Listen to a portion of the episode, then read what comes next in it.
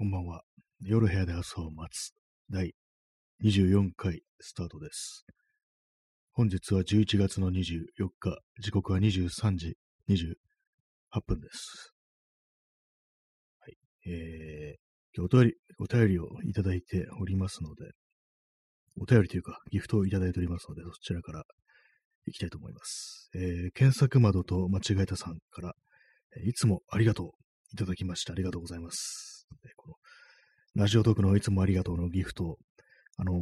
ーなんかスネ夫みたいなキャラクターが親指を立てているという感じで、結構ね、たまに見ると、まあ、スネ夫の髪型だっていうふうにね、こう思うんですけども、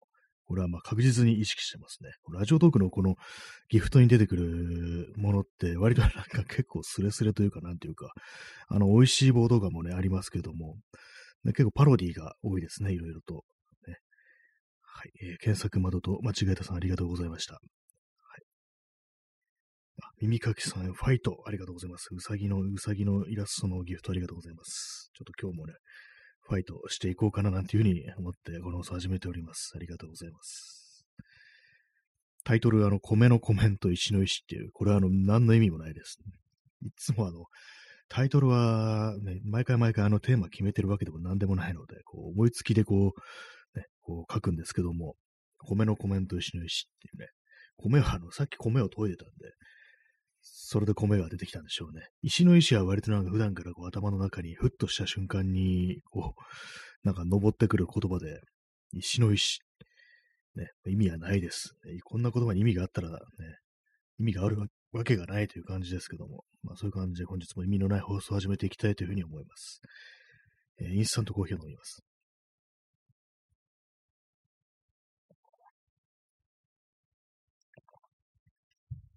昨日あの、雨の中、あの、あんま履き慣れてないブーツを履いて歩いたら、結構足の裏が痛くなって、で、あの、残酷足になったなんていうね、まあそれは言い過ぎですけども、冗談ですけども、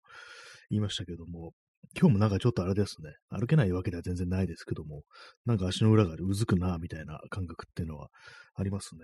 やっぱり濡れた状態で歩くっていうのはやっぱ良くないんですね。多分あの皮膚が柔らかくなって、それでこう、普段で乾燥している時よりも、ダメージがこう、まクッションみたいなのがあんま効かなくなるのかなって思うんですけども、そういうことなんですかね。まあ、あの、靴はまだ乾いてないです。結構本当になんか濡れてしまって、帰り際とか本当にあの、あれですからね、あの、台風感みたいな感じの雨と風がこう吹きつけてくる感じで、ちょっとびっくりしたんですけどもね。まあ、そんな、あれ、そのブーツは基本的に雨の時しか、こう、雨の時とあの火を使う時ですね。あの、火起こしとかをするとき、あの、バーベキューだとか、あの、焚き火だとか、まあそういうのをやる機会、たまーにあるんですけども、そういう時に履くというふうにしてます。いつも履いてるようなあのスニーカーだとか、あの化学繊維を使ったこう、靴だと、なんか溶けそうだなと思って、そういう火を使うことをやってると、アウトドア活動してると、そういう時あの革のね、こう、靴をね、履いています。パンツとかもね、いつものアウトドアっぽいあの速乾性の素材のやつじゃなくって、デニムとかをこう、ね、履いていくなんていう風にね、してますね。やっぱあの化学繊維はなんか火の粉が飛んだだけで穴が開きそうだみたいな、そういう風に思ってしまうんですけど、どうなんですかね、実際はにね。あ、耳かきさんへ30分延長チケットありがとうございます。結構あれですね、あの期限切れというものが、あの1ヶ月やらなかったせいで、こう期限切れというものがなんかちょくちょく出てきたというね、ところなんですけども、まあ結構長いですからね、このなんかあの、延長チケットの値下げっていうんですかね、もう結構経ってますよね。6月ぐらいからなんかそんな感じになってたような気がするんで、で、まあ毎日ログインすると、こう、コインがもらえるっていうね、そういうシステムに変更されたのもかなり前でもう数ヶ月経ちますからね。まあ、そんなわけで、この放送も結構、あの、気楽に、気軽に、こう、ね、あの、皆様のおかげで延長ができるというふうになっており、ね、ありがとうございます。えー耳かきさん、えー友人がどんど焼きの火の粉でダウンに穴が開いてました。まあ、それ痛いですね。ダウン、ダウンに穴が開く。ちょっと考えたくないですよね。ダウンって結構あの、ね、高いものですからね。開くんですね、やっぱりね。で、ダウンの場合穴が開いちゃうと中の羽毛が外に出ていくっていうね、こう、実害があるっていうね、見た目だけの問題じゃないっていうね、感じになりますからね。やっぱりと、ね、ある、あるんですね。穴開くんですね。気をつけたいと思います。そういうね、やっぱり火使うときはやっぱりまでと同じように本当にこう天然の素材でね、綿とか、こうね、あれですね、あの皮とかをね、使ったものでいきたいなというふうに思います。えー、耳かきさん、えー、すごく小さい穴ですが、凹んでました。あー、本当まあ、火の粉つってもちっちゃいですけど、やっぱりね、こう、ダウンにとっては致命的っていう穴ですからね、ちょっとなんかあの、擦れてるとかそういう問題じゃなくて、明確に穴っていうのは、まあね、身につけるものとしてはかなりのダメージっていうことになりますからね。ダウン、でも寒いね、そういうなんかあの、焚き火とかしたくなるぐらいの寒い時期っていうのは、やっぱりなんかダウン的なね、そういうあの、暖かい衣服ってものをなんか着るっていうふうにね、こう、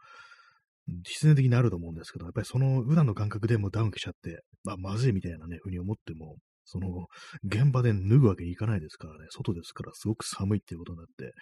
まあ、仕方なくね、こうダウンをね、こう、着てるうちに穴が開いてしまうなんていうことも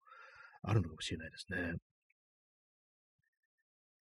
まあ、あの、綿の服っていうのは結構重かったり、濡れると大変だったりなんていうね、そういうデメリット結構ありますけども、火っっていうね、ものの前には結構まあまあね、こう、大丈夫な、ね、こう、素材ですね。確かに。私はその火を使うとき、あの、上に着るジャケットとか、あの、カーハートの、ね、こうジャケットなんかを着てますね。ダック地の、まあ、非常に頑丈なあの、キャンバス生地っぽい感じのね、強い、こう、生地のね、ジャケットですけども、それを着たりしてますね。まあ、そんなにあの、火を使うことってのはないですけどもね、年に一回もないかなぐらいの感じなんですけども、やっぱりね、気をつけないといけないですね。ねコーヒー飲みます。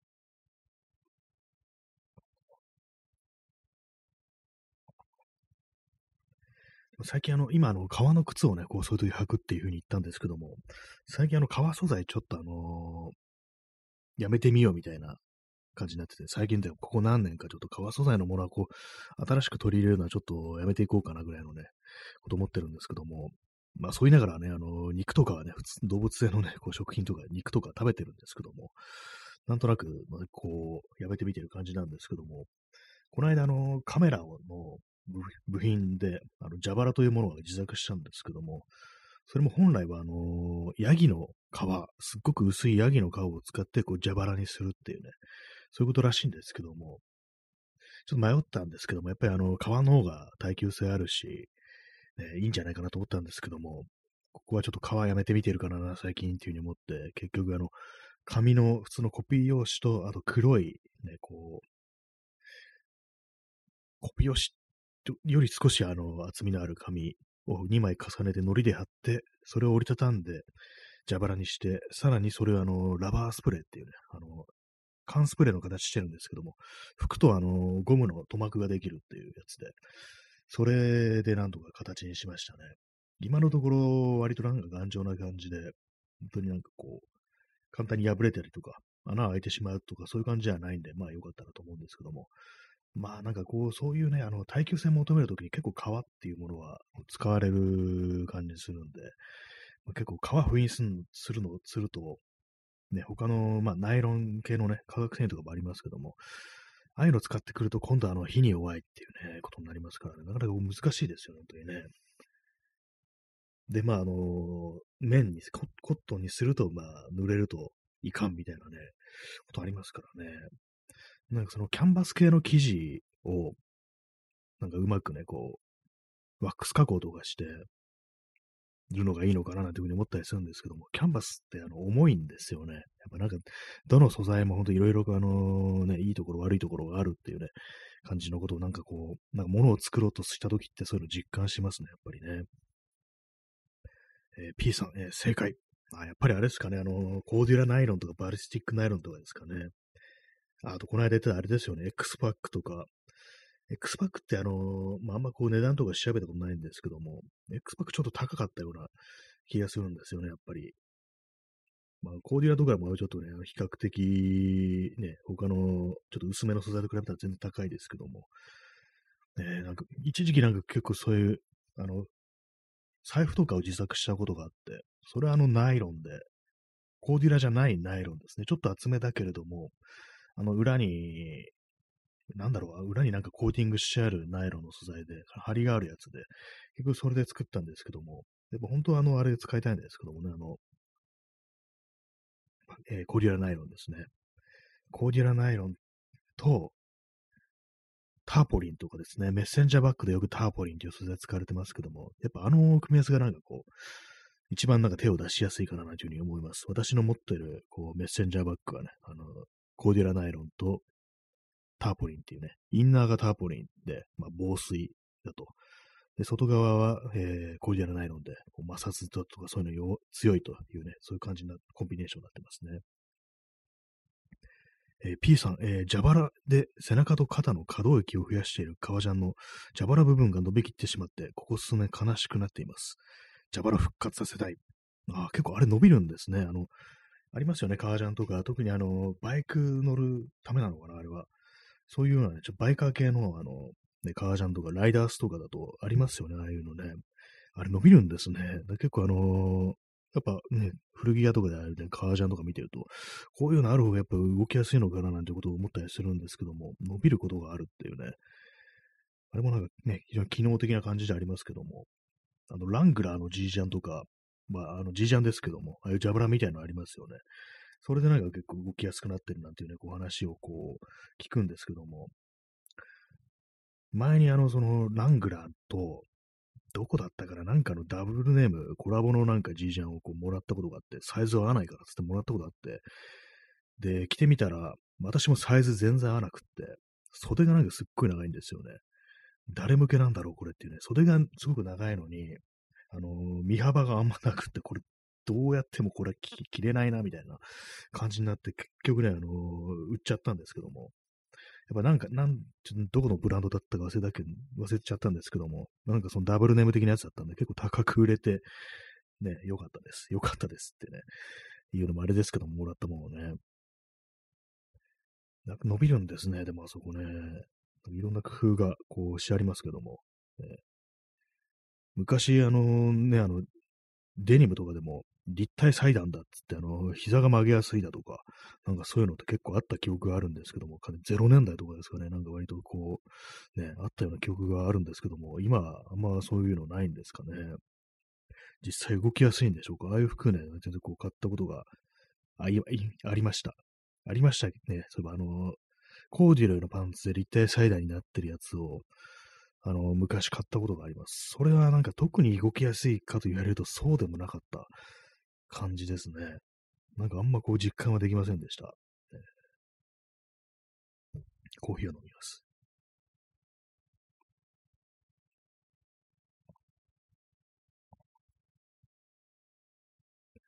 難しいですね。でも動きやすい服ってなんだろう。やっぱでかい服が一番いいのかなってことなんか最近思ったりするんですけども、やっぱりあの、私がね、どんどんどんどん太ってきてるから、昔の服が着れなくなって、で、どんどんきつくなると、なんかもう楽な服着たいなっていう風になって、やっぱあの、バカでかい服を着て、ほんとなんかラッパーみたいになるしかないのかなっていうことをね、結構思うんですけども、ね、どうなんでしょうか、ああいうのね。でもなんかこう、ラッパーっぽいね、こう、服装してて、で全然そういう音楽聴かないっていうのも、ね、こうフェイク野郎だってね、お前リアルじゃねえなっていうね、なんか感じで、なんかこう、そういうね、ラップクルーの人たちに言われたらどうしようっていうふうに思って、なかなか手が出せないんですけども、ね、難しいものはありますよ、本当にね。まあ、今日、昨日とかね、あのー、最高気温15度とかで結構、あのー、下がりましたけれども、今日ね、今日私、あの、T シャツ、パーカー、革ジャンみたいな格好してたんですけども、うん、ちょっと暑いですね。やっぱ歩いてるとね、外出た時は、まあこれちょうどいいかと思うんですけども、しばらく10分くらい歩くともう、あ、なんか暑いな、これって感じで、ね、ちょっと脱ぎたくなってしまってるっていうのはね、こう、あるんで、やっぱりなんか今年あったかいですね、やっぱり。暖冬なのかなというか、まあ、あの、異常気象なのか何なのかっていう感じですけども、本当なんか冬服の出る、ね、出番が全くないっていう感じになりそうです、今年も。もう服買わなくていいかなぐらいのね、感じになってます、本当にね。昨日もね、あのー、昼間とかね、歩いてて、雨降ってるの結構、まあ、湿度高いっていうのもありましたけども、ちょっと暑いなっていう感じの、になりましたからね。なんか本当一年中暑いみたいなね、感じになっちゃってますね。えー、P さん、えー、何々を理由としてクルーを除名。まあ、これは、あれですね。よく私があの、一時期ね、あの、ツイッターで書いてたんですけども、なんか、些細なことをね、こう 指摘してね、な些細な理由でこうクルーを除名になる人っていう、なんかそういうネタツイみたいなのをね、よくやってたんですけども、えー、何々の、何々を何々したため、クルーを除名っていうね、こう、その、まあ、ラップクルーとかそういうのありますよね。つまり、そこから除名されると、まあ、出てけと、波紋だと、そういうやつですよね。除名ってのがなかなかいいですよね。渋いですよね。名を除くと書いて、除名ですからね。よくね、クルーを除名したものです、本当にね。えー、耳かきさん、えー、ラッパーのダボダボ服は成長しても着れるようにオーバーサイズ買っていた貧困地帯の若者の習慣が元になっていると聞いたことがありました。ああ、そういうことなんですね。まあ確かに子供とかね、もうすぐね、若いうち体が大きくなっちゃうってそういう問題ありますからね。確かにそれね、わざわざわざわざ毎回毎回買ってられねえということで、必然的に最初からでかい服を買う。確かにね、わかりますね。そうすると成長しきった頃には割とジャストめな感じになるっていうこともあったりするんですかね。ねえ、どっちさどね、そうなんですかね。ダボダボ服。自分でダボダボ服。昔割と私、あの、なんかダボダボじゃないのを好んでて、本当にあの、まあ、本当今より全然痩せてたんで、20キロぐらい痩せてたんで、本当ジャストの服だとか細いね、服を着てた時期もあったんですけども、今考えると信じられないでしょうけども、えー、もうダボダボに行きたいっていうね、こう感じになってますね。でもダボダボの服って結構あのね、普通の小さい服、小さい服というか、標準サイズの服ちょっと高かったりしますよね。あの T シャツとかでも、ダブル XL だとか、そういうダボダボ系のね、大きいやつってのは、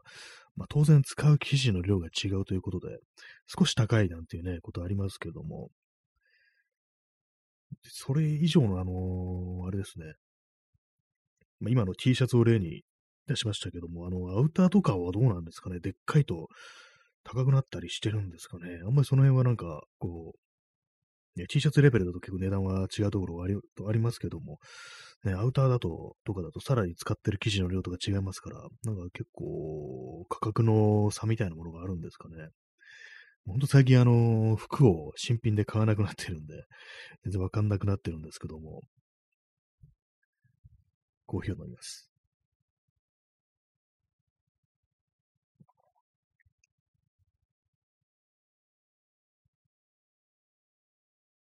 まあ、そんな感じで、おそらく今年も特にあの、ね、今年の冬も特に服は買わないと思います。えー、P さん、えー、角屋、えー、トリプル XL は少し高い。ああ、あのー、あれですよね。角屋っていうと、ライダースとか、レザーのライダースとかで有名なところですよね。やっぱり高いんですね。少し、でも少しなんですね。変わレザーとかだと結構その、使うね、生地の量によって結構なんか値段とか変わってきそうな気がするんですけども、少し高いぐらいで済んでるんですね。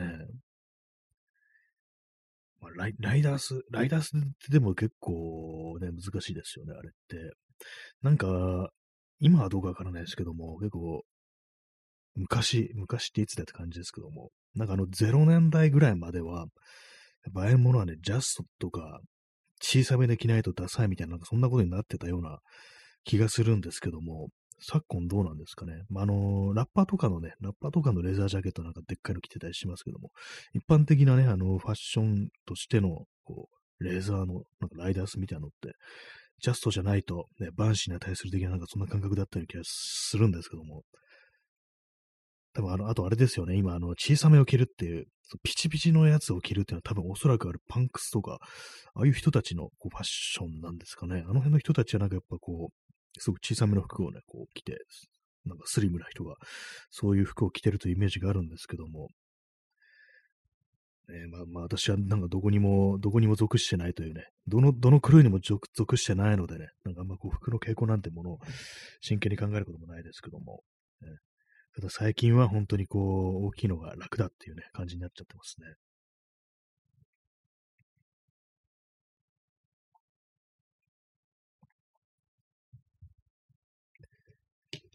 えー、今日ですね、あの、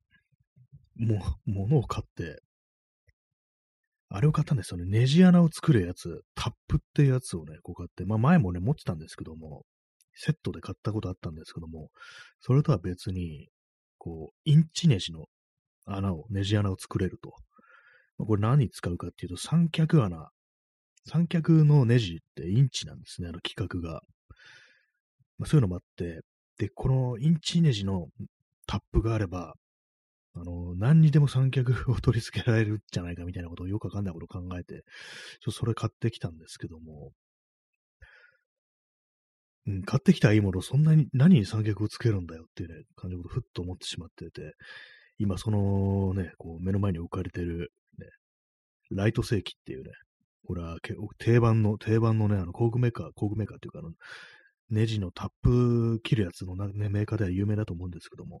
それのパッケージを前になんか呆然としてるんですけども、あれなんですよね、あの、ネジ穴作るのって当然のごとく金属でなきゃいけないわけで、まあ、あの、木にね、木材にあの、なんかネジ穴作るなんてこともあるらしいですけども、ちょっと強度的にちょっと気になったりするのと、あと綺麗にネジ穴作れないんじゃないかみたいなこともね、こう、思うんで、まあ、やるんだらこう、本当だから、アルミとか鉄とかそういうものだろうっていう感じなんですけども、ああいう金属類は、本当なんかあの手作業で加工するの本当めんどくさいっていう感じで、なんかあのー、私もなんかたまにね、なんかこう、物作るときに、そう、アイアンフラットバーとかね、あのアルミの、アルミフラットバーみたいなのも買ってきたりするんですけども、切るの大変なんですよね、あれね。やっぱ私は手作業でやるんで、そうだからボール板だとか、バンド層っていうんですかね、あの金属切れるような、こう、工具を持ってないんで、もう金の子でね、こう、ひたすらガリガリガリガリ、ね、ギコギコギコギコやるってわけなんですけども、まあ、あの、切った時点でもう疲労困憊になってるってことが結構多くって、まあ、やっぱりなんか電動工具ね、導入した方がいいのかなっていうふうに思うんですけども、でも部屋の中であの、ね、金属を切るっていうのは結構あの、ハードル高いですよね。あの、粉がね、あの、削りカスが飛び散るっていう。で、削りカスあれね、あの、鋭利なこう破片にな、たまになってたりして、ちょっと怖いんですよね。あの、ね、学校で中学校の時に技術科の授業で、そういうふうにあの金属を切ったりだとか穴を開けるっていうね、やった記憶があるんですけども、その時はね、もう先生がもう絶対にね、こう、ゴーグルはつけろよっていう風に言ってて、その破片が目に入ったら失明とかするからなっていうようなことを言われた記憶があるんですけども、結構ね、あのー、確かにって思ってね、私もなんか削ったり穴開けたりするときは、ちょっとあの、ゴーグル的なものをやったりしてますね。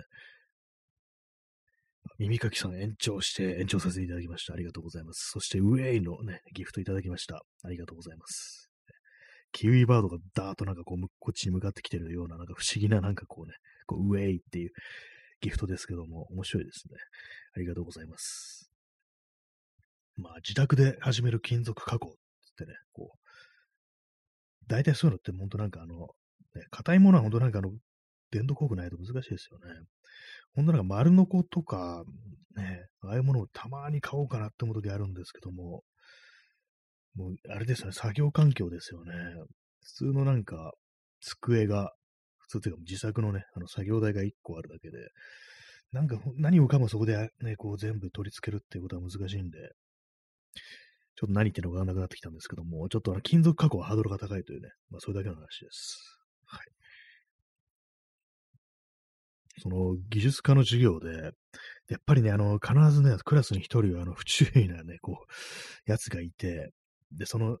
金属に穴を開けるんですけども、ボール板みたいなね、あの、ドリルがこう、ついてて、あの、レバーをね、下げると、それがドリルの刃先が垂直に降りてくるっていう、そういうやつです。それを使って穴を開けるんですけども、まあ、その時に、こう、しっかりその材料は固定して絶対に離しちゃダメだぞっていうのをね、こう、それを守らないで手離しちゃって、で、まあ、それで、当然、ドリルがね、その金属の板を噛んで、で、ギュルルルって回転するっていうね、すごく危ない風な、というね、そういうね、こう、事件、事件ってことでもないですけども、そういうアクシデントがね、あったことをね、今でもたまに思い出しますね。別に誰も怪我はしなかったんですけども、ああ、電動工具ってやっぱ怖いんだなってことは、やっぱ結構その時にね、こう、目の前でありありと見たんで、ちょっとね、あのー、その手のね、ドリル系のね、ものを使うとき、割とその時の光景をこう、思い出したりしますね。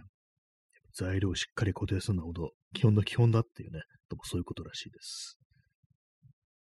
コーヒーを飲みます。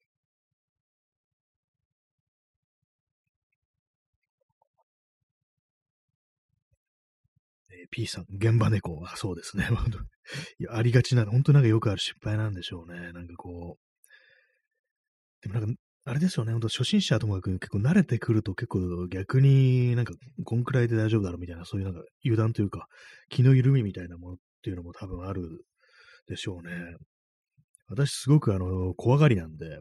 割となんかそういう心配というか、あの、あんまね、こう、怪我はしないタイプなんですけども、やっぱりね、あの、なんかこういろいろね、やってると、それは別にあの、ね、授業とか仕事とかね、じゃなくっても、なんかあのね、やってる時に、こういう、こういう、そのやり方ちょっと危なくない？みたいなこと言うと、大丈夫だよみたいなね、なんかそういうことを、ね、こう、私の人生の中で今までこう言わ、何度かね、こう言われたね、ことがあって、心配しすぎだよみたいな感じでね、こう、ね、こう、指摘されることがあったんですけども、私なんかそういう時結構うるさくって、いや、それ危ないから、それやめた方がいいみたいなことをね、割と言う 言う人間なんですよね。でもやっぱりなんかね、こう、自分の言ってることは正しいというふうに思っても、なんでそんくらいのことでね、こう、そんな心配してねっていうね、なんかちょっとね、男らしくねえぞみたいな、なんかそういうニュアンスみたいなね、感じですよね。やっぱりなんかそういうこと言われるとなんかね、ちょっとイラッと来たりだとか、なんかチクッとね、なんかこう来るものがなんか、大体あるんですけども、ね、事故ってからじゃ遅いですからね、本当にね。まあそんなで皆さん、こういうね、あのー、油断からこういう事故を起こしましたとか、ちょっとね、あの、こんだけのことでわざわざ心配して、ね、なんてかっこ悪い男らしくないなんていう風にね、思ってたら、こう、見事に事故りましたなんていうね、ちょっとなんかアクシデント起きましたとか、そういう体験でありましたら、こう、ね、教えてください。ね、もう高額のためにっていうね、感じですけども。今んとこ私一人でなんかそういうものをいじったりしてて、こう、怪我をね、こうしたことはないですね。基本的に、あんま油断しないですね。そういう DIY 的なことをやってるときは。でも、あれですね、包丁を使うときって結構ね、あれって結構毎日のように包丁使うのってやったりしますから、あの時は割と油断して、ちょっと切っちゃったりするときありますね、指とかね。あの、ナスを切るときに、あの、ナスの皮って、あのちょっと弾力があって、たまにあの、なんかあの包丁の刃が通らないときとかありませんか？私は、まさにそのね、こう事例で、ナスを切ろうナスの端っこの方、ナスをあのー、縦にね、こう、切ってたんですね。あのー、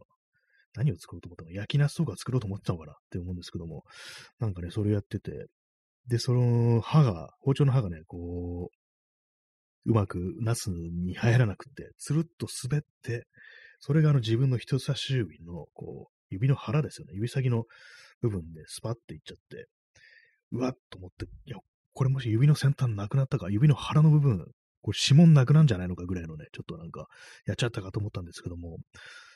大丈夫でしたね。それは何度かね。結構長いことなんかあの、絆創膏を巻いて処置してっていう感じだったんですけども、それはあの、普通に元に戻りましたね。怖いですね。でもなんか、それからナスをこう調理するときはね、切るときは気をつけるようになりました。あの皮がね、あの弾力のある皮が歯をね、通さないというね、ことがありますね。ナス切った後、やっぱあのー、包丁の刃の切れ味が悪くなるから、ナス切った後は、あの、刃を研げっていうね、なんかどうもそういう教えもなんかあるらしいですね。なんかの漫画で読みました。ね、ナスの話で今日1時間持たせようというふうに思ってるわけじゃないんですけども、えー、ちょっとそう、料理の時はちょっとね、あの油断しがちですね、割に。あと、ヤスリがけ、料理じゃないですけども、ヤスリがけもちょっとあれですね。たまになんか、こう、あのスパッと切れるもんじゃないですから、あのー、自分のね、こう指とかを、こう、ちょっとガリッとやっちゃうみたいな時ありますね。あとあれですね、あのー、おろすとき、大根とかおろすときに、あのー、おろし金で、スライサーもセットになってありますよね。あの薄くスライスするための刃がついてる。あれでなんかちょっと切っちゃうみたいなことがありましたね。だから私、おろすのとか、スライサー使うのってなんかこう、あんまりやりたくないなと思ってるんですけども、でも、ね、包丁でやるほどのテクニックないしって感じで、しぶしぶなんかこうスライサーをね、こう、恐る恐る使って調理したりしますね。今日すごいどうでもいい話しますね、なんかね。えー、P さん、えー、30分延長チケットありがとうございます。4枚いただきました。ありがとうございます。283枚というね、ことで。毎日使っても283日持つというね、そんな感じになってます。ありがとうございます。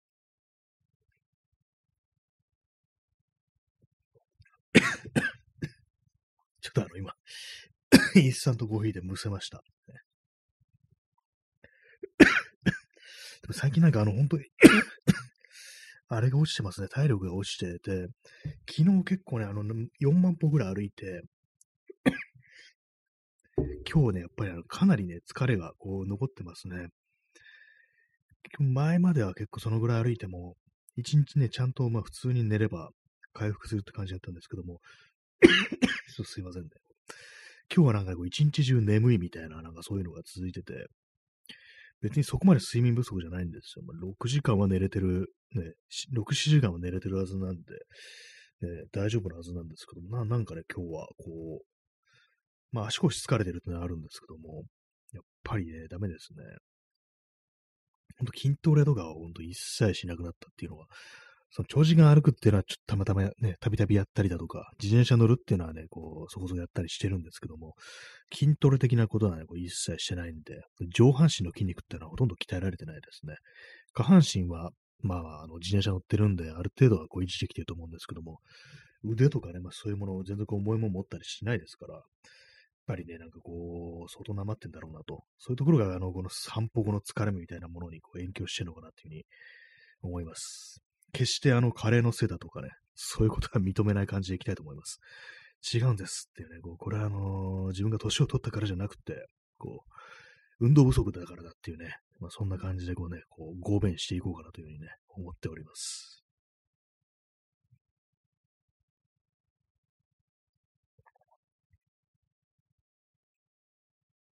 はいまあ、そういう感じなんですけども、うん、話すことはなくなってきてしまいましたね。ちょっとね、ネタがね、こう、よくある、よくあることです、本当、ね。まあそういう感じなんで、ちょ、ちょっとあのね、なんか込み入った話しちゃうんですけども、あのね、今自分のツイッターのね、こう書き込みをね、書き子を読んでるんですけども、あの、最近ね、最近っていうかもうここ何年かね、こういろいろありますけども、あの、フェミニズムっていうものが、まあね、こう女性のね、権利、男女同権だと、まあそういう考え方ですよね。その、そういうね、考え方ともちょっとあの力をつけてというか、まあ、伸びてきてるという感じの空気っていうのは結構あると思うんですけども、割となんか、まあ私はあの、普通のね、まあこう、普通のっていうか、なんかこう、いわゆるヘテロ男性っていうやつですよね。異性愛者で、こう、男性、男であるというね、感じの、まあ、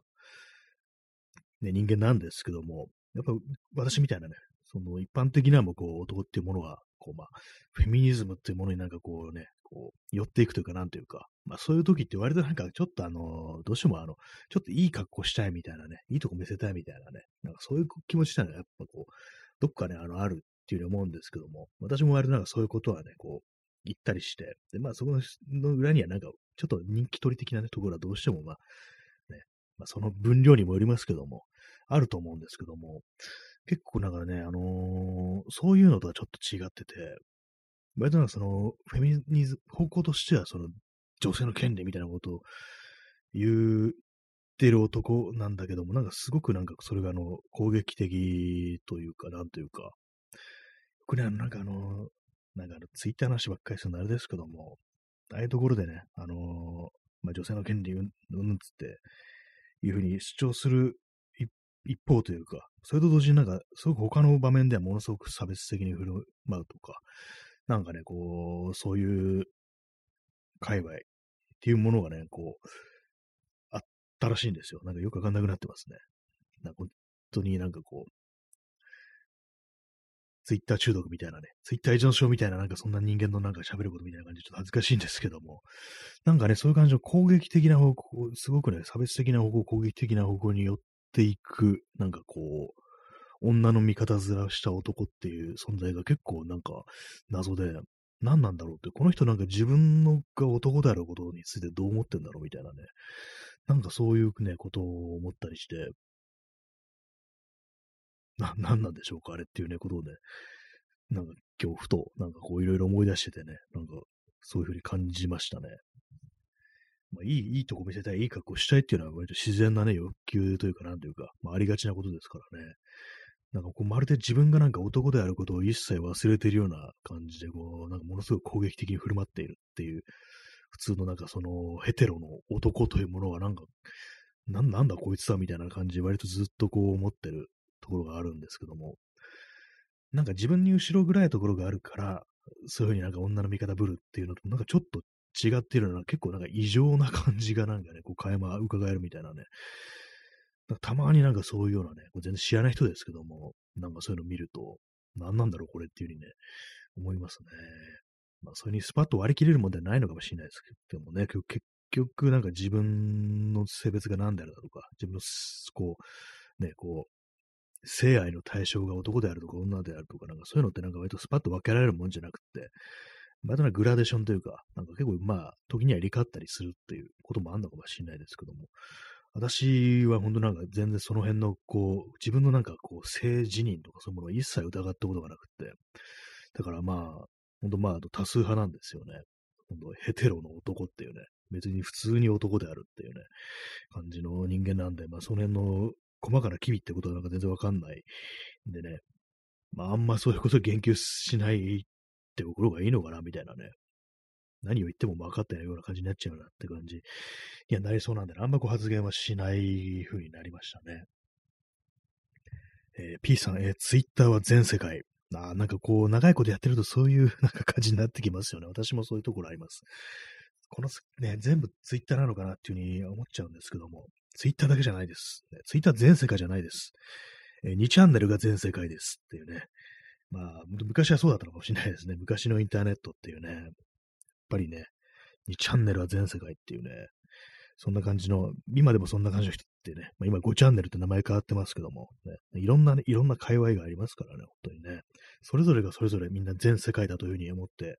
ぶつかり合うっていうね、感じかもしれないですけどもね。まあでも、インターネットってね、ほんと全世界である、いろんなところで、ね、いろんな国の人がいるってはずなの、ね、そういうはずなのに、やっぱりなんかこう、一箇所にね、こもっちゃうっていうのはどうしても、ね、私の場合はそういう風な感じになっちゃってますね。まあ本当なんかこの、この10年ぐらいなんかこう、ツイッター全世界的な感じでこうね、感覚になってたかなというふうに思ったりしますね。まあ、なくなりはしないでしょうけれども、ね。でも本当なんかあの、イーロン・マスクっていうのをなんかこうね、よいしょしてるというか、なんというか、ああいう人間になんかこう、前も話しましたけども、期待かけてるっていうのがなんか結構、これも謎ですね。何なんですかね、あれね。イーロン・マスクっていうと、まあ私はあのー、この話も3回目ぐらいですけども、タイで、あの、洞窟の中に、あのー、子供たちが取り残されたと。まあその洞窟の奥入ってったら、ね、あの、結構あの、豪雨が降ってきて、それであのね、途中の部分だけ水没しちゃって出てこれないみたいなね、感じになっちゃったっていうね、そういう事件が何年ぐらい前でしたっけ？なんか本当にこう、3、4年前にあったんですけども、その時にあの、タイにね、こう滞在してたあの、イギリス人の大番のね、こう男性が、私がちょっと、じゃあ、それじゃあ、あの、助けに行きたいと思いますみたいなことを言って名乗りを上げて、でも他にもいろんな人がね、いろんな人がと協力して、こうね、子供たちはま全員助かったんですけども、まあ、その途中であの亡くなっちゃった人もね、こういたりしたんですけども、その救助側で。で、それの時あのイーロン・マスクが、まあ、自分があのね、ミニ潜水潜水艦を出せばね、出すから、それで救助できるぞみたいなね、こと言って、で、それに対してそのイギリス人のね、こうダイバーの人が、こう、何、わけのわかんないこと言ってんじゃん、的ななんかそういうテンションで、なんかで、単なる売名だろ、そんなミニ潜水艦なんか役に立たないっていう風にね、そういう風にこう、言って、まあそうですよね。ミニ潜水艦ってなんだよってぐらいの、ほんとなんかすっごい狭いとこを通らなきゃいけないっていうね、なんかそんな感じの救出劇だったんですけども、で、まあそういうことをね、言われてね、ほんとなんかこう、それに対してこう、イーロン・マスクがね、こう、ペド野郎っていうね、なんかそんな感じ、要はその、助けに行くのがね、まあ、子供たちですから、ね、そんな必死になって子供を助けるなんて、お前はね、こう、小児性愛者がみたいなね、そういう罵倒というか、なんというか、誹謗中傷ですよね。そういうことをツイッターで書いて、で、追消しするっていうね、なんか非常にこう情けないことをね、こうしたというね、うん、そういう人間だというね、私はこう、印象がすごくあるのでね、もうわけわかんないですね、最近のね、あんなのに。あんな最低人間にね、期待してる人間ってのがよくわからんなというふうに、こう思いますね、本当にね。本当になんかあれ嫌いですね。え、P さん、えー、マスク符号がついに動いて、生意気なフェミニストやリベラル、左翼に鉄槌を下してくれるという、マジョリティの全世界緊急放送感覚。あ、そうですね。なんか、その辺の感覚なんですよね。自分の嫌いなやつを縛いてくれるみたいな、そういう感覚で、こう、イーロン・マスクみたいなね、ここになんかこうね、なんかこう、期待してるみたいな、そういうやつですよね。全世界緊急放送感覚。これあれですね、あの、トランプのね、トランプをなんかこう、盲目的にね、こう、進行してる人たちのね、あの、バイデンがあの勝った時に、あれ不正選挙だっていうね、ことになって、本当はトランプが勝ってたはずなのにっていうね、そのうちあの全世界に緊急ね、放送がこう行われて、それでね、こう、またトランプが大統領に返り咲くんだ。そして我々の口座に9兆円が振り込まれるみたいな、もうちょっと何言ってんのかわかんないぐらいの、なんか謎の陰謀論的な世界の感覚がね、こう、あったね。らしいんですけど、今もなんかそのあるらしいんですけども、あまりにもぶっ飛んでね、ちょっと謎なんですけども、なんかね、あの、トカゲ人間というものに人間が支配されてるみたいなね、なんか謎、本当なんかよ、全然わからない感じの、なんか世界観があるんですけども、今なんか、そうですよね、その感覚ありますよね。今なんかイーロン・マスクね、まあ、イーロン閣下とかなんか言ってる人たちって結構あの、ねえ、お前らやばいぞみたいなことはね、なんかちょっと思ったりするんですけども、なんかトランプ信者みたいですよみたいなね、こと思ったりしてね。何なんですかね、あの、イーロン・マスクがアニメとか見てるオタクだから、我々の味方に違いないみたいな風に言ってる人も、なんか結構ね、いるんですかね。何なんですか、あのー、オタク、まあ私も別になんかそういうね、こう、自分がにオタク的な趣味がないとはね、もう言わないですけども、絶対にね。なんかあのー、アニメだとかね、漫画とか愛好するような、こう、人たち、ね、の中には、なんかこう、有名人とかね、こう、多分政治家とかが、自分たちとちょっとでもね、かするようなね、こう趣味持ってると、なんかすごい喜んで、なんかね、こう尻尾を振ってしまうみたいな、なんか麻生太郎とかもね、なんかそういうのありましたよね。あれ何なんですかね、本当に結構不思議というか、なんか、ああいうのもなんか非常になんかね、あのー、虐げられてきたっていう感覚がこう、ちょっとあるんですかね、なんかね。私のね、あの昔の友人とかにもね、なんかそういう感じのタイプのね、こう、友人がいて、いや、ちょっとそれはなんか、俺はよくわかんないな、みたいな話をしたことがあったですよね。えー、耳かきさん、えー、緊急放送イコール天使のラッパーみたいな感じかも。いわゆる一つのなんかこう、あれですかね、もうすべてが終わって、ね、裁きが下って、こう、ね、善人はこう天国に連れて行ってもらえるみたいな、確かに世界観的に結構似たような感じっていうのは、こうね、ありますよね、本当にね。なん、なんなんですかね。ね本当なんか新しい、なんか信仰というか、なんというか、まあ、結構ね、いろんな人間のそういうなんか信仰というものはいろんな様々な形をとったりするみたいですけども、えー、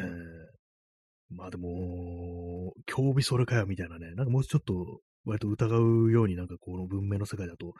人間出来上がらないかなと思うんですけども、なんかね、ちょっと同じ趣味を持ってるってだけでなんか用意書する謎の界隈。謎ですね、本当にね。謎としか言いようがないですね。えー、ストロムさん、えー、逆にどれだけ不屈なのか。そうですよね。あのね、なんかあの、あ、そう、俺たちの太郎とか言ってね、なんか本当なんか謎でしたけれども、ね、本当に私の昔の友人とかも、なんかね、ちょっと、いや、なんか麻生太郎の本買おっかな、応援する目的で、みたいなこと言ってて、いや、なんなんでそんな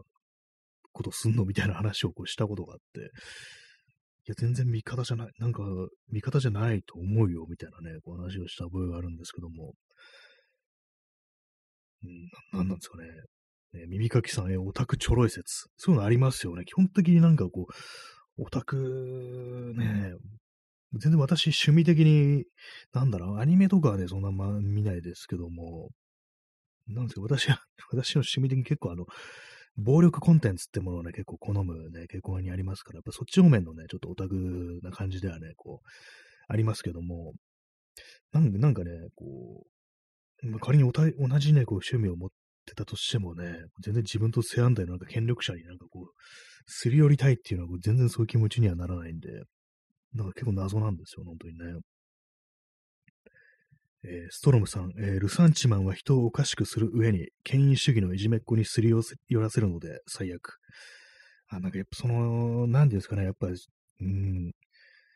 そういうオタク趣味が馬鹿にされたというような、なんかそういう過去のなんか嫌な思い出とかがあった上になんかそういう、まあ、ね、ちょおかし、消化きしくする上に権威主義のいじめっ子にすり寄せるので最悪。そうですよね。もともとのなんか体験みたいなのがこう、まあ、影響してんのかなみたいなことを思っちゃうと、ねな、なんかこう、どう、どうすればいいんだろうっていうね、ありますからね、本当にね。えー、P さん、えー、オタク、ずっと加害者であり続けたい人間が多すぎる。ああ、そうですね、加害者、なんかこう、一面なんかこう、あれですよね、あの、子供の頃だとかね、義務教育の期間っていうのは割となんかそういう、今はそうでもないのかもしれないですけど、昔は結構そのオタク的な趣味持ってると、やっぱりなんかからかわれるだとかね、こう、まあ、いじめの対象みたいなっていうのはやっぱりどうしてもこう、ね、こう、あったらしいんですけども、ね、私の、うん、周りの感覚でも、まだね、私のこう学校通ってた頃っていうのはそんなにまあ、別にね、みんなアニメ見るとかね、今、今のね、若い人たちみたいな感覚で多分なかったと思うんでね、やっぱそういう感じだったと思うんですけども、そその感覚っていうものがなんかずっとこう続いてて、で、怖いのはなんかこう、今のね、なんかこう若い人、別に今ね、こうアニメとか見てもそんなあの、わかんないですけども、ね、そういう子供たちとね、自分に子供いないし、そういう話を聞く機会ないですけども、そんな、まあ、それだからといって、こう、なんかこう、ね、ボコられるみたいな、そんなことはなさそうなんですけども、でも今結構なんか本当なんね、二十、二十歳そこそみたいなね、そういう趣味ある若い人たちもなんかちょっと被害者的な感覚持ってるっぽい、まあ、こういうツイッター動画で見た、ね、あの、印象でしかないですけども、そういう感じなのかなみたいなね、人もいたりして、まあ、わかんないですけども、現実わからないですけども、ね、今私がその、ね、二十歳のとか、まあ、あの、10代とか、ティーンではないのでわかんないですけどもね。川添眠さん、ランダムギフト応募券ありがとうございます。こう今なんかやってるみたいですね。ランダムギフトっていうものがね。ありがとうございます。えー、耳かきさん、今自己紹介でオタクであることを隠さないというか、アイデンティティのよりどころにもなってる気がします。あ、そうですね。結構なんかね、普通にいますよね、なんかね。割になんか本当に SNS とかだと、なんかね、こう、そういうの、私からしたらね、ありえない感じのね、こう、そう、ね、こう、キャラクターをアイコンにしてるっていうね。なんかちょっと、あれ、よく、よくないこと言っちゃいそうだな、これ。ね、なんかそういうのあるんですけども、ね、隠さないですね、本当にね。私はなんかそういうなんか自分が暴力的なね、コンテンツを愛好してるってことは、ちょっと隠し気味ではありますね。あのー、えー、銃が大好きっていうところだとか、ね、暴力的なね、あのビデオ、ビデオゲームを好んでるということはあんまこう言わないようにはね、こう、してますね。基本的に結構その、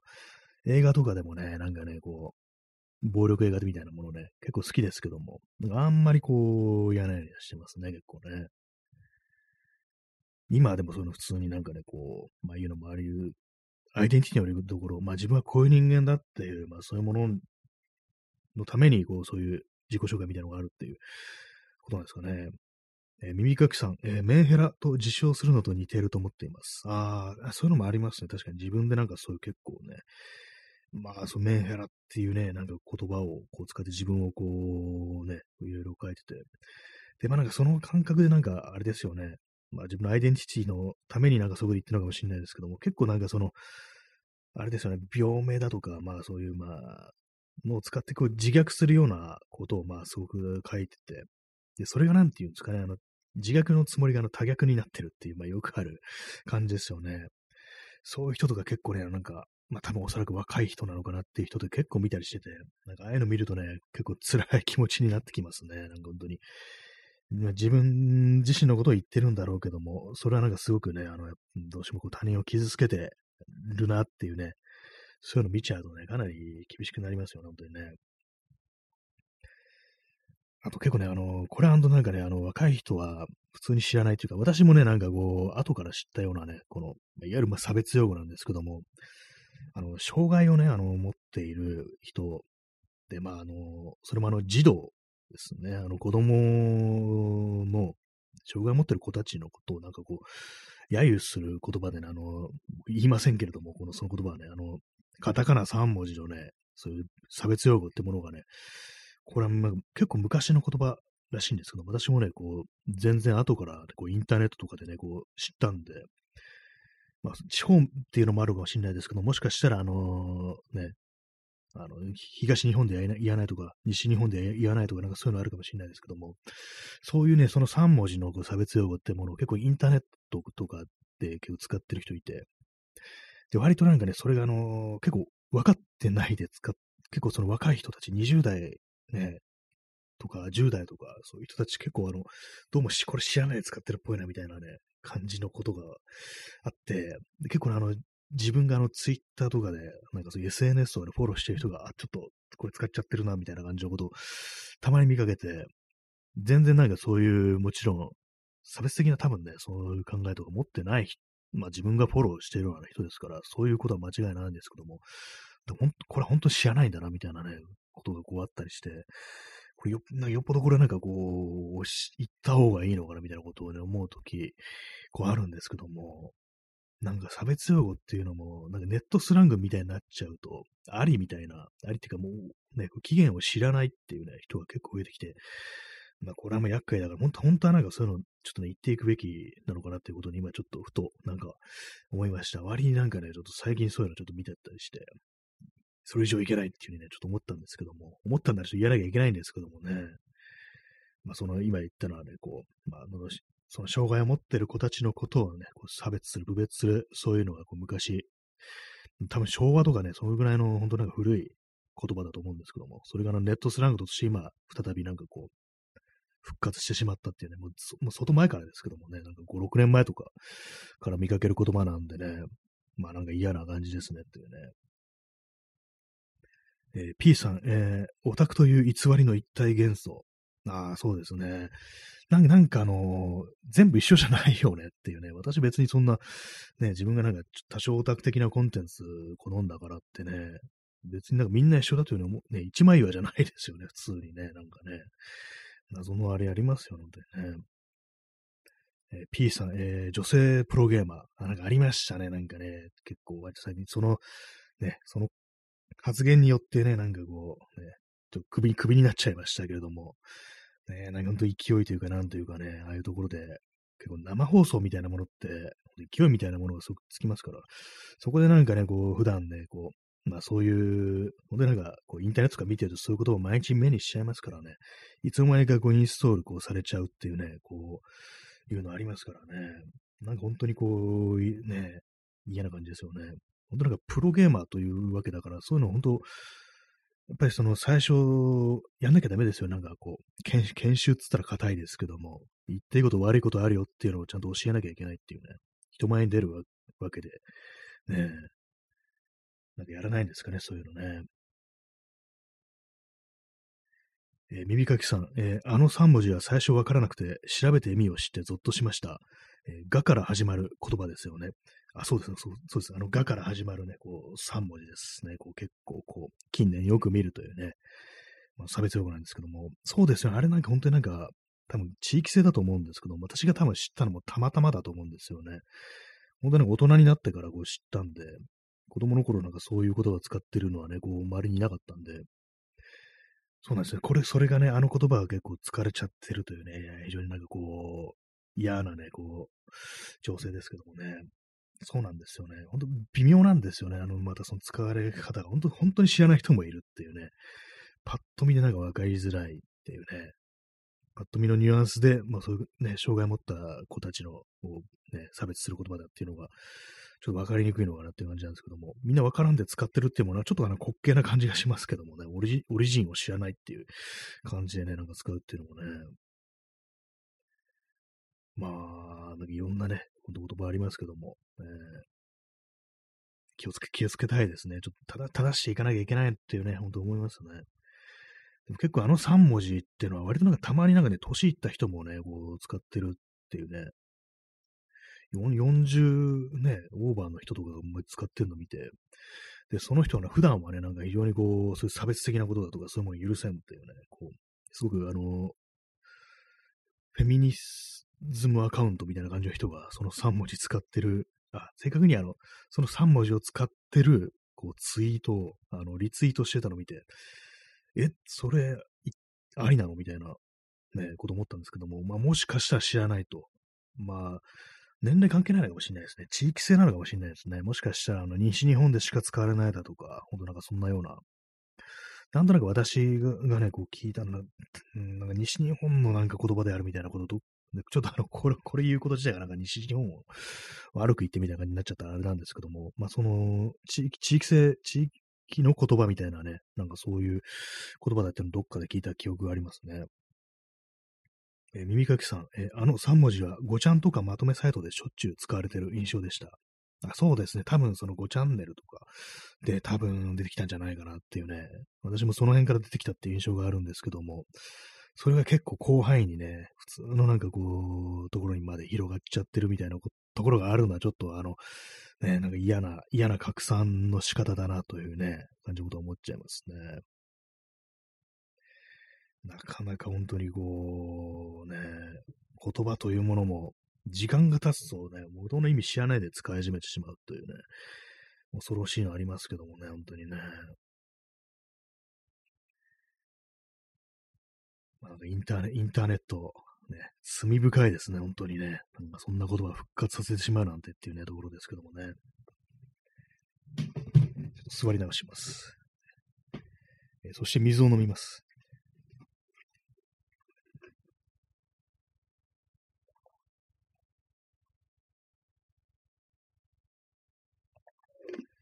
はい水を飲みました。やっぱコーヒー飲んでるとね、コーヒーってなんか喉の渇きを癒さないですね。普通なんかあの、ね、何杯もコーヒー飲んでるから、たとあの利尿作用あると言いますけども、たとえトイレ行ってなかったとしても、なんかあのコーヒーって水分として吸収されてないような気がします、体に。ね、コーヒーガブガブ飲んでてで、トイレ行ってなくてっていう感じでも、ね、あの水ね、飲むと、あ、なんか全然飲めるみたいな感じになりますからね。ほんと水は飲まないとダメですね。調子悪いと思ったらね、水を飲んでないってこと結構ありますからね。まあ、この間も同じ話しましたけども、ね、水はいいぞっていうね、話でした。水は美味しいねと、ね、思います、本当に。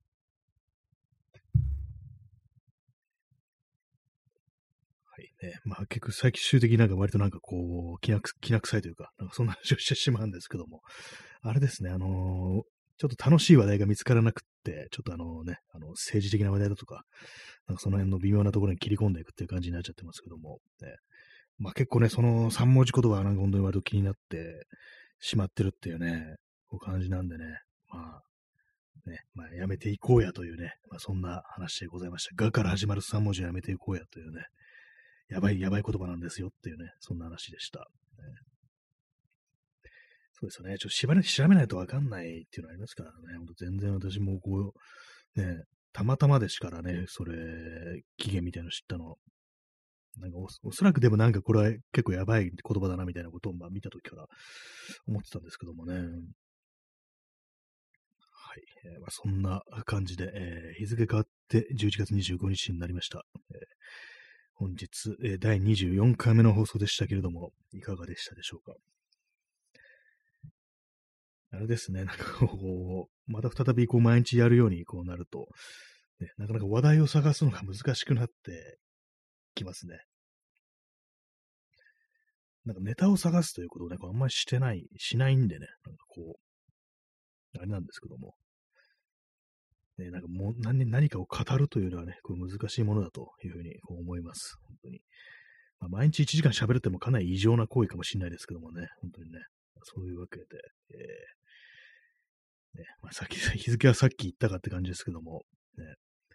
なんかまだまだそんな冬本番って感じじゃ全然ないですね。私が疲れなのかもしれないですけども、あ、明日、東京はね、こう、19度、ね、そんな寒くないよなって感じですね、やっぱりね。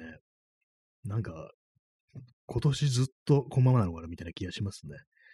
そういうわけなんで、服も買わずに済むからいいやっていう、そんな気がします。はい。明日東京は、えーと、晴れ時々曇りということらしいですね。明後日雨のち晴れか。まあ、いっかって感じですね。はい。そういう感じで本日はご清聴ありがとうございました。それでは、さようなら。